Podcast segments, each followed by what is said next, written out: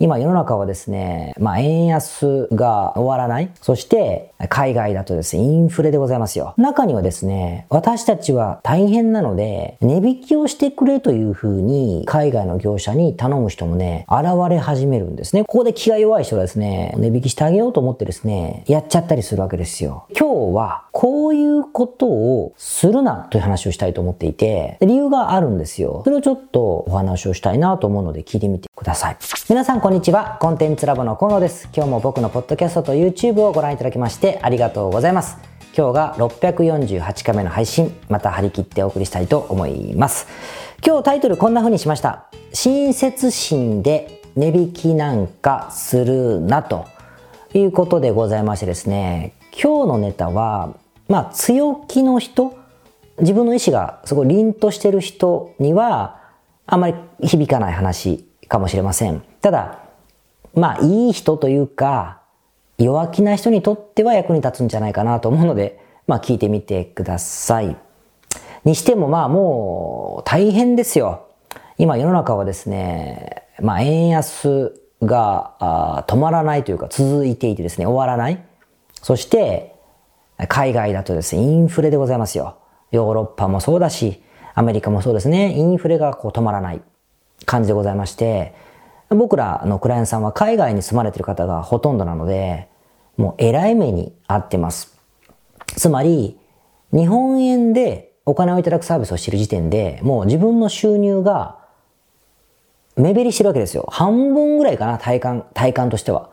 なんか収入半分になった感覚ですね。今まで通り100円もらってるんだったら50円ぐらいしかもらってる感覚になるじゃないですか。円安なんでね。だし、あと、仕入れをして何か日本に売ってる場合、人件費にしても、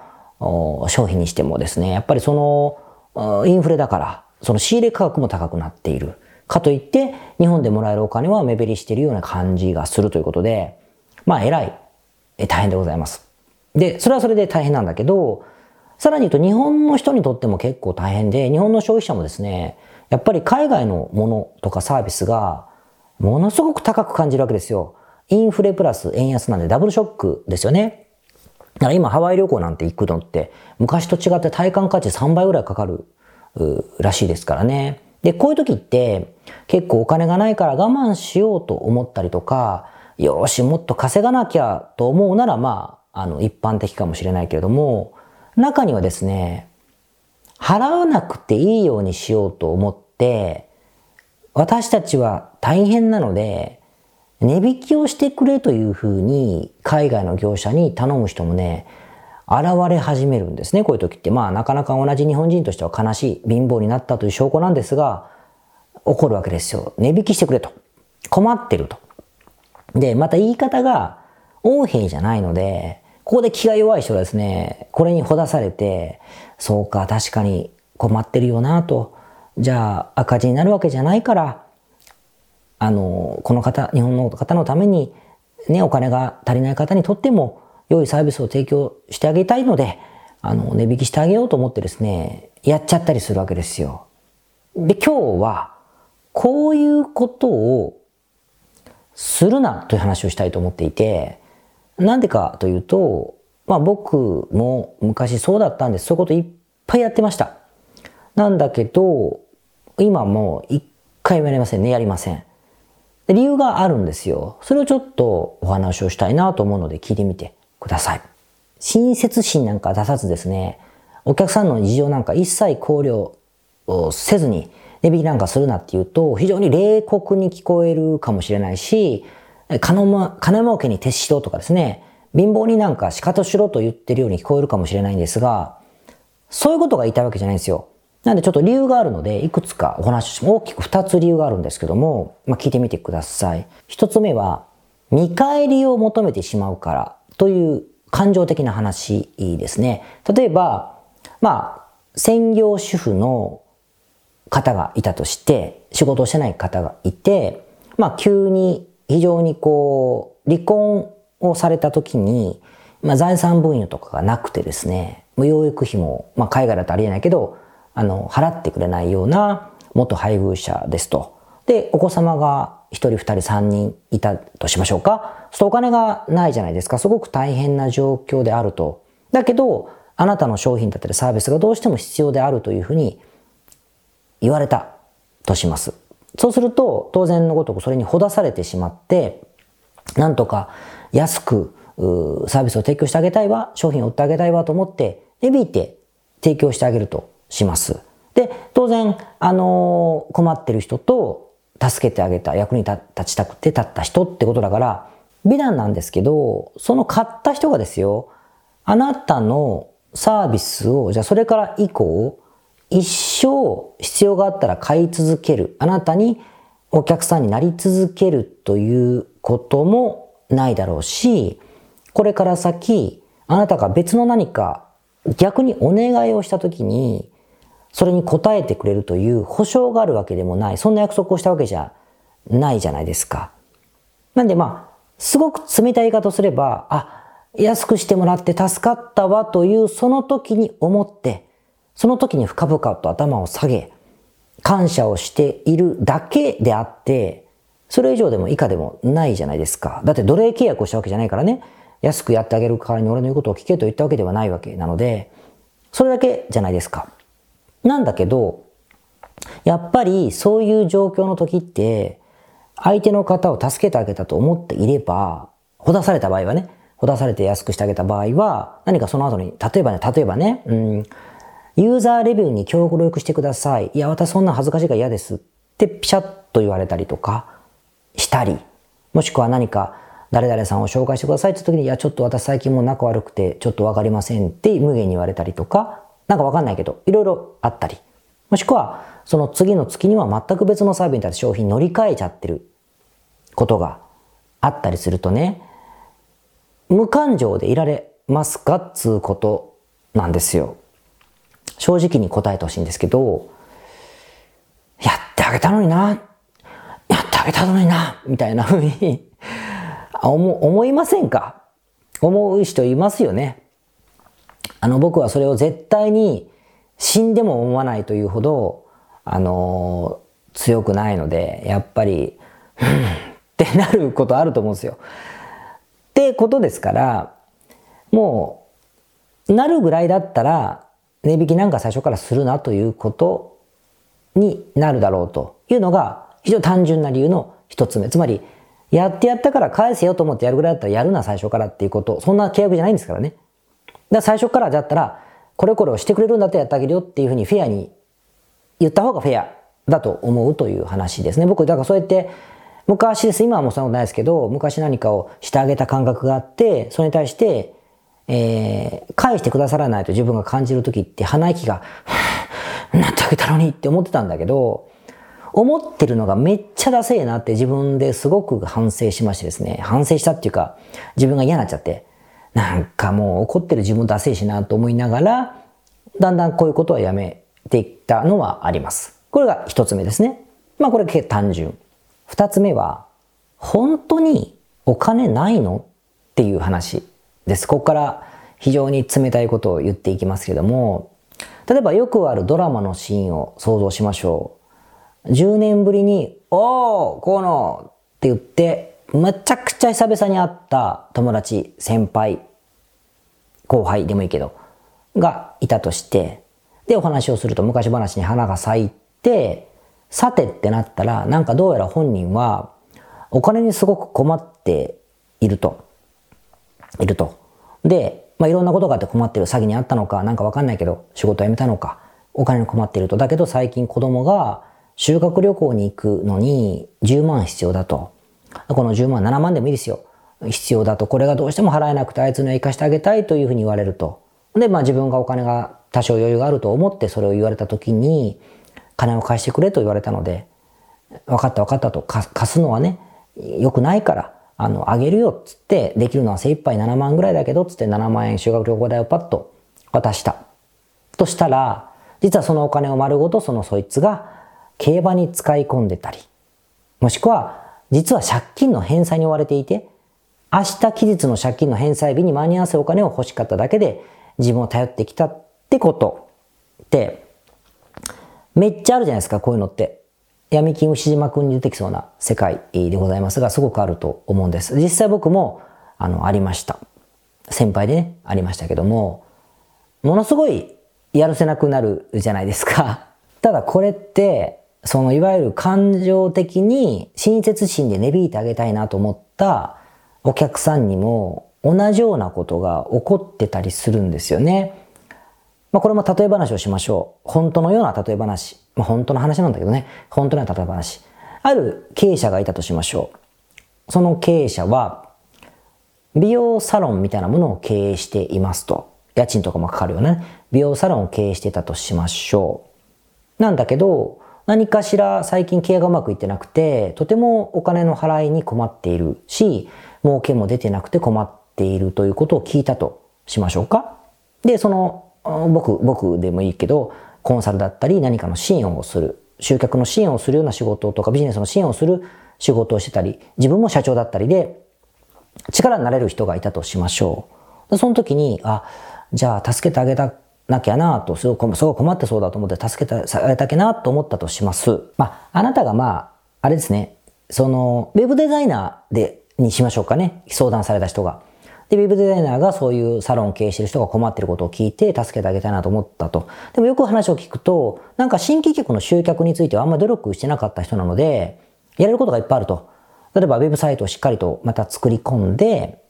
で、えー、広告とかをいくばくか出せばですね、いくらでも新規客が取れるような状況だったとしたら、それやってあげようと思って手伝いましょうかと言ったけども、ウェブサイト制作のお金は払えないと、お金がないから、じゃあ分かりました。じゃあ私がただで、あのー、ね、業務時間外に作ってあげますよって一生懸命作ってあげた。もしくは、あのー、ちょっと飯でもおごってくださいよってランチだけおごってもらって作ったとかね、作ってあげたと。それも気合入れて。広告も出すことができないって言われたから、Google マップのね、対策を一生懸命自分の知り合いにも声かけてレビューを入れてあげたりとか、まあ、ローカルだから SEO 対策はうまくいくようにちょっとページを、設計を変えてあげたりとかしながらですね、一生懸命尽力したと。で、そんなことをして結構疲れてる。自分の仕事がありますからね、お客さんもいるから。だけどその時間を使ってやってあげて、助けてあげたきゃと思ってやってたら、ある日、話をふと聞いたらですね、そのサロンの社長がなんと、自己啓発だったりとか、まあ、成功法則みたいなもののサービス、もしくはスキルアップの、美容のスキルアップのサービスの何か、あオンライン講座みたいなものに100万払ってたことが分かったんですよ。しかも現金がないから分割で、えー、わざわざ契約してですね、それに入って今通うことになったのよなんて話をされるってことってめっちゃあるんですよね、世の中に。むっちゃあるんです。僕も何度もそういう話を聞いたことがあります。だってその人にとっては欲しかったからですよ。集客に困っててお金に困ってる時にアドバイスをされた広告費を払うとか、ウェブサイトをちゃんとしたお金を払ってしっかりと作るということのお金は使いたくなかっただけであって、100万のその何やら資格取得みたいなよくわかんないものは欲しかったから使ったってだけの話です。まあ、人のお金のことなんでね、本当どうでもいいことだけどよくある話。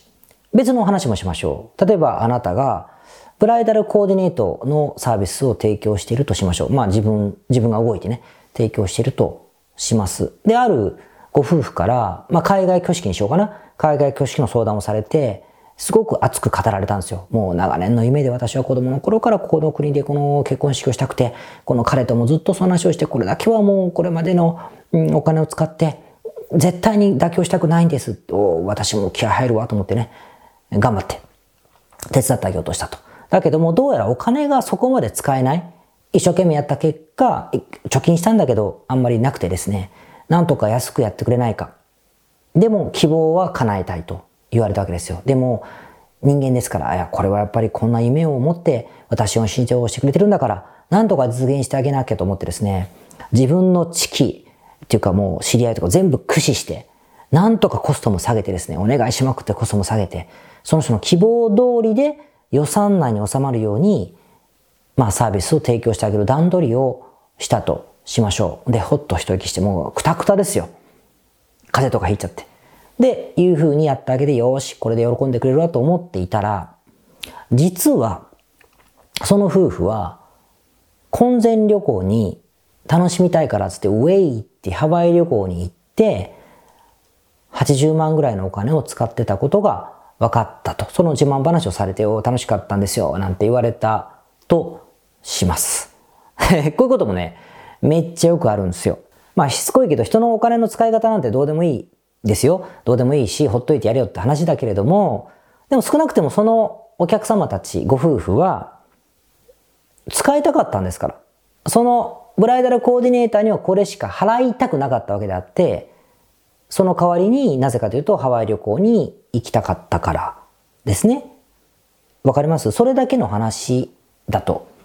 思うんです。で、これ今までのは本当の話と嘘の話を混ぜて喋りましたけども、僕もありますよ。例えば災害にありま、会いました。お金を結構失ったので寄付してくださいと言われて寄付もしました。そしてサービスの提供するお金もちょっと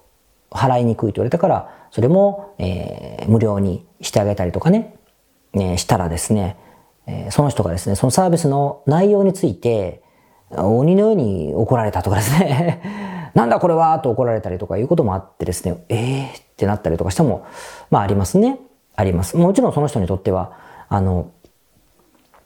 それだけの話だったんだと思いますが、そういうこともよくありました。あとなんだろうな、詐欺にあってお金を全部失った方が何とかビジネスで巻き返さないといけないというふうに涙ながらに説明されてですね、えー、まだ無垢だった僕はですね、よし、じゃあ私が手伝ってあげましょうと、業務時間内だと今のクランさんに申し訳ないので、僕の、あの、自分の個人の時間を使ってあなたのビジネスを手伝いましょうってことで協力したんですけどね、えー、無償ですよ。だけどその人は、あの、一月半か2ヶ月ぐらいかな、でね、連絡取れなくなりましたね。はあって感じだったりね、したこともあります。だから本人にとっては別にそれ以上でも以下でもなかったってことじゃないですか。まあ、もちろん一概に言えません。あの人、困ってる人を助けるってことをやった方がいいに決まってますよ。やった方がいいに決まってるんだけども、それは困ってる人を助けるという活動でやるべきであって、自分のサービス提供に混ぜるべきじゃないと思います。なぜかそういうふうなところで出会った人はサービスを提供してください。お金を払うから提供してくださいという意味で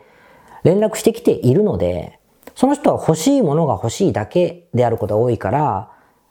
弱き人を助けるというのはまた別のところ、まあ、クラファンでなんかそういうことをする人を助けるとかね、えー、そういう寄付の団体にお金を寄付するとかでもいいんですけども、その全然別でやった方がよくて、出会った場所がサービス提供する側とされる側であるならば、そこでほだされて値引きしてもですね、いいこと一個もないということが言いたくて。なぜかというと、そのお客さんは、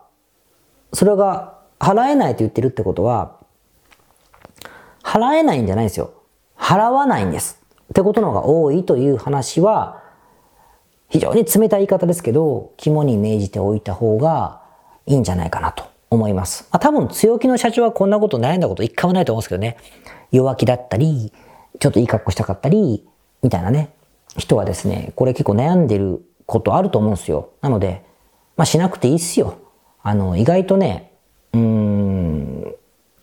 お客さんはすごくいい人、僕らを成長させてくれる人ですけれども、すっごい怖い人でもあるので、あのここはね、まあ冷静に判断していただければなと まあ思いました。それではまた来週。はい。それでは648回目の雑談に行きたいと思いますが、今日の雑談はサーファーと経営者という話をしたいと思ってます。で、この前、あ、ちょっとある事件がありましてですね、僕が先週かな？ちょうど先週平日にサーフィンに行ったんですよ。で、千葉の片貝海岸という、まあ、有名なサーフポイントがあって、そこに行ったんですね。でその日は結構低気圧があったので、波がでかかったんです。頭ぐらいありました。頭ってちょっと予備知識として申し上げると、日本の場合は、岸から見て、岸から見て水面から波が崩れるところの高さ、バシャーンって。この高さが身長ぐらい。だから日本の平均身長だから170センチぐらいかな。170、80センチぐらいの高さで崩れることを頭って言うんです。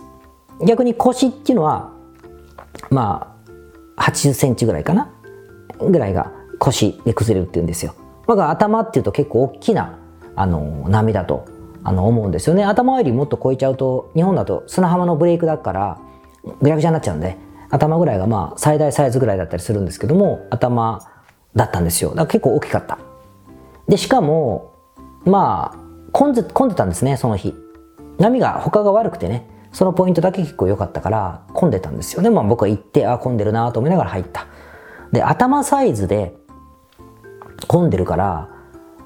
まあ結構注意しないと危ないんですよね。頭た頭ってさ崩れ波だけでもバーン崩れるし人が降ってきたりもするしね。あの波に乗った瞬間の速度もすごい出ますからやっぱりあの出ていく人と乗ってくる人がぶつからないようにね最新の注意を払いながらみんなこう動くわけですよ。でもうまいことぶつからないんですけどもそんな日だったんです。なんだけどそういう時にね一人ねおじさんがいておじさんばっかだけどおじさんが結構周りを見ずにねうわーって波を追いかけ回してこう乗ろうとして乗れないとか結構わたわたわたしてるおじさんがいてなんかなんかガツガツしてんなとは思ってそういう人もいるんですよいっぱいいるんだけどガツガツしてるおじさんだなと思ったんだけどその人見てると乗った後もですね乗った瞬間周り全く見てないし乗った後もバランス崩してすぐこけてるのでなんか危ねえなと思ったんですよ。混んでる時にあれは危ねえなと思いながら。だってね人を見てなくてパッと乗ってパッと人がいた時にうまかったらヒュッと避けれるけどねバッタついたらぶつかっちゃうじゃないですか。そういう人って危ないなと思いながら近づかないように僕はしてたんですけども案の定その人がうわーって乗って乗ったんだけど乗ったらアンコントローラブルでうわーってなってて。でサーフィンってこう波ってこう同じこうこういうふうに崩れていくんですよね。こんなふうにこう崩れていくんですよ。だからこう波に乗ったらこっちに走る。かこう崩れていく波だったらこっちに進むんです。意味わかります？崩れる方と逆に進むわけですよ。ね崩れていく方に進む。でそのバタバタした人がここで乗ったんです。でこっちに崩れる波だったんですよね。で岸からパドルアウトってこう沖に向かってるお兄ちゃんがいたんですよ。一人お兄ちゃんがいて。でこの子はまあ上手な子だったんですけどこう行ってて。ここういう感じです。乗った瞬間こんな感じ？位置的にこんな感じ。やばいじゃないですか。でこの子は多分上級者でこうこういう時のルールっていうのはこう崩れるこっちに崩れるってことはサーファーがこっち行くでしょ？だからこの人はこっちに逃げるんですよパドルで。こっちの方が遅いからね。でもこっちの方もちゃんとこうこう行くかもう本当にぶつかるとったらこうこっちが動くのは乗ってる方が動くのはピュッて速いんでこっちにすぐ逃げるか追い抜く。目の前をススッとスライドしてこいつの人はこっちに逃げる。でこっち逃げたらバコーンって食らうんですけど当たるよりマシじゃないですか。こっちに逃げるってことでこの兄ちゃんはこっちに逃げたんです。で、こっち、あ、うまくいく、この人こっち行くなと思ったらですね、僕この辺にいたんですけど、もうコントローラブルだから、うわー、アンコントローラブルでう、わーってなってて、ふわーってこう、誘導ミサイルみたいに、わーってこっち行っちゃって、バーンって当たったんですよ。引いたんですよね。うわーと思って、あ、これは怪我したかもって思ったんですよ。僕は。で、これを助けなきゃというかね、あの、救急車とか呼ばなきゃいけないじゃないですか。あ大丈夫かなと思ったらお兄ちゃんがふわっと出てきて2人出てきて意外とこうちゃんとしてたんであ大事には至らなかったかもしれないけどでもちょっと怪我ぐらいしたかなと思ったんですよでこう見てたらそのおっさんが当たったのに全くしかとしてそのまま沖に戻ろうとしたんですよねそのお兄ちゃん もその別に喧嘩バイコじゃないと思うんですけどさすがに「おい!」っつってこのリーシュコードって足のこう足についてる紐がある。それをこう引っ張ってこう引っ張って 当たったろっつって怒ってるの。あ、ま、揉めてると思って。も揉めてるってことは揉めてるぐらいだからあのお兄ちゃんは痛くないっていうか怪我しないんだなと思ったからちょっと安心したんですけど。でなってなんかゴニョゴニョ揉めてるんだけどそのおっさんまたなんか言われても「へっ」つってなんかそのまま謝りもせずにニヤニヤしながら起き入っててですね。そのお兄ちゃんいい人っていうかそのそんなに大人なんでしょうね。もういいやって感じでムスッとして「んだあいつ」ってじろっと見ながらまあ別れたって感じだったんです。で僕心配だったから行って矢島根性もあったんですけど「思いっきり当たってましたね」って「大丈夫ですか?」怪我っつったら「いやもう怪我は大丈夫ですけどウエット破れちゃいましたよ」って後ろがベリーって破れててだからこうウエット着てたから怪我しなかったんでしょうね。でよかったなと思ったんだけどめっちゃ怒っててもうたまんないっすよ。とか言われて、はい、行った方がいいんじゃないですか？とか言いながら、まあ、危ないですねとか言いながら僕はもうそのまま、もう別に介入しなかったんですけど、ってことがありましたと。で、まずいいんですけど、あれ見てて思ったのは、なんかサーフィンって結構、周りをこう、なんだろう、周りをこう見ながら一人でやったりするんだけど、周りとのその、呼吸があるんですよね。やっぱこう、上手い人が乗るんなら、ちゃんと譲らないと、ただ邪魔なだけとかさ、あ、次はあいつだなとか、次はこの人だなとか、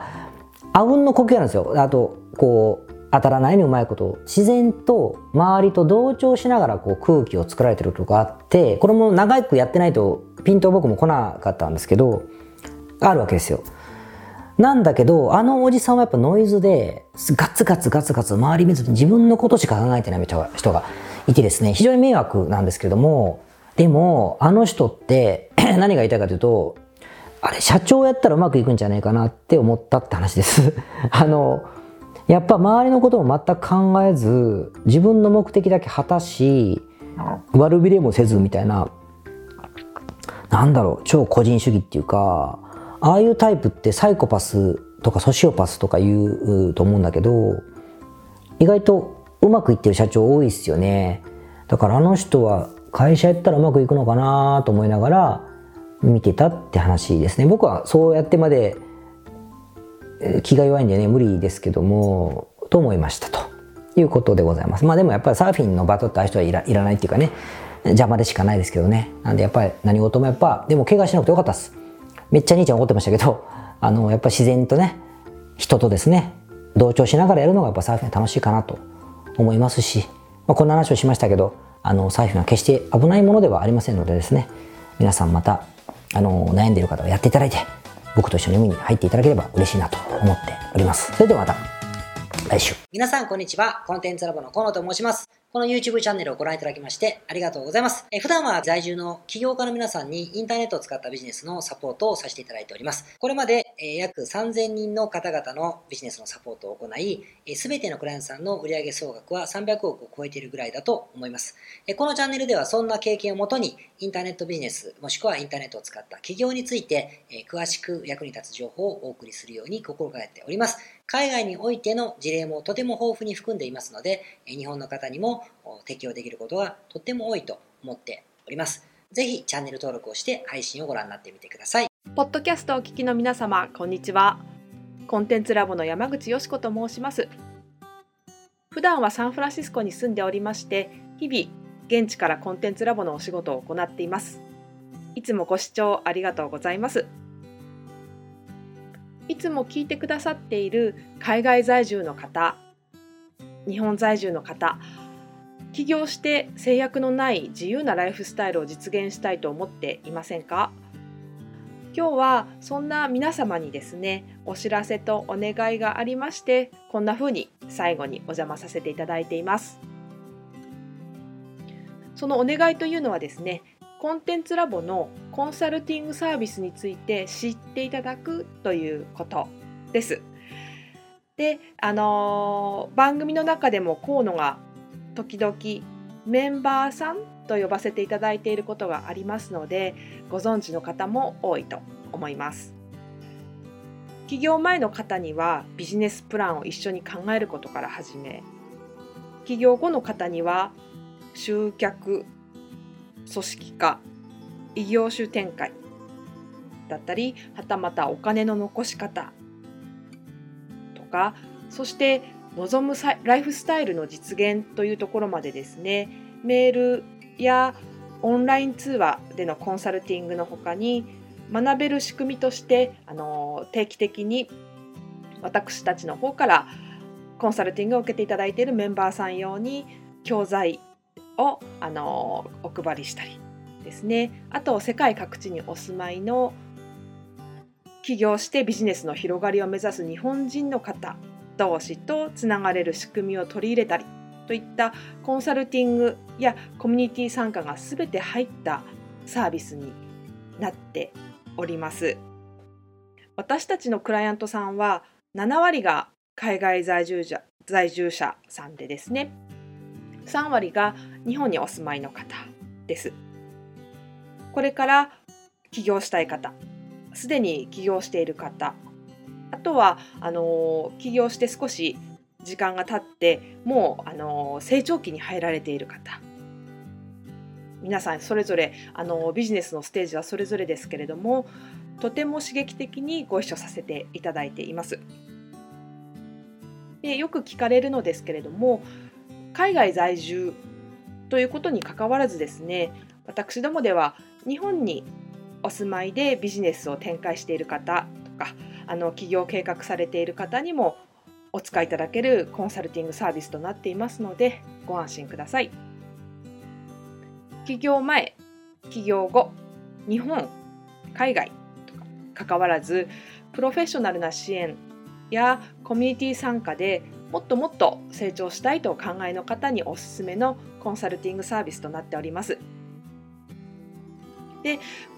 あの知っていただくことがお願いだったのですけれどもここからは皆さんにあのまた別のお知らせになりますがご興味がある方のために河野が世界各都市で実施して大好評をいただいているネット企業ビジネスセミナーを無料で公開しています。まだ何をしていいかわからない方にはどんなビジネスをするべきかすでに何かを始めている方のためにはどのようにビジネスを成長させるのかといったような濃い内容をですね4時間以上でとても詳しくお話ししています。もちろんあのコンテンツラボの強みとして今まであの一緒にサポートして大きくなってきた実際起業されている方たちの生の声も聞けてしまう貴重なものになっています。そしてさらに特別に今回取り下ろした「How to」というものを含めた実践編のセミナーも特別にご覧いただけるようになっております。ネットショップを始めてみたいとかサービス業をしてみたいコンサルティングやコーチング業をやってみたい自分の持っている情報を売ってみたいなどですね全てカバーしている動画セミナーになっています。で先ほども申したように視聴は無料となっておりますので今すぐこのメールの中にある概要のリンクをクリックいただくかコンテンツラボという名前で検索して動画を請求してご覧になってください。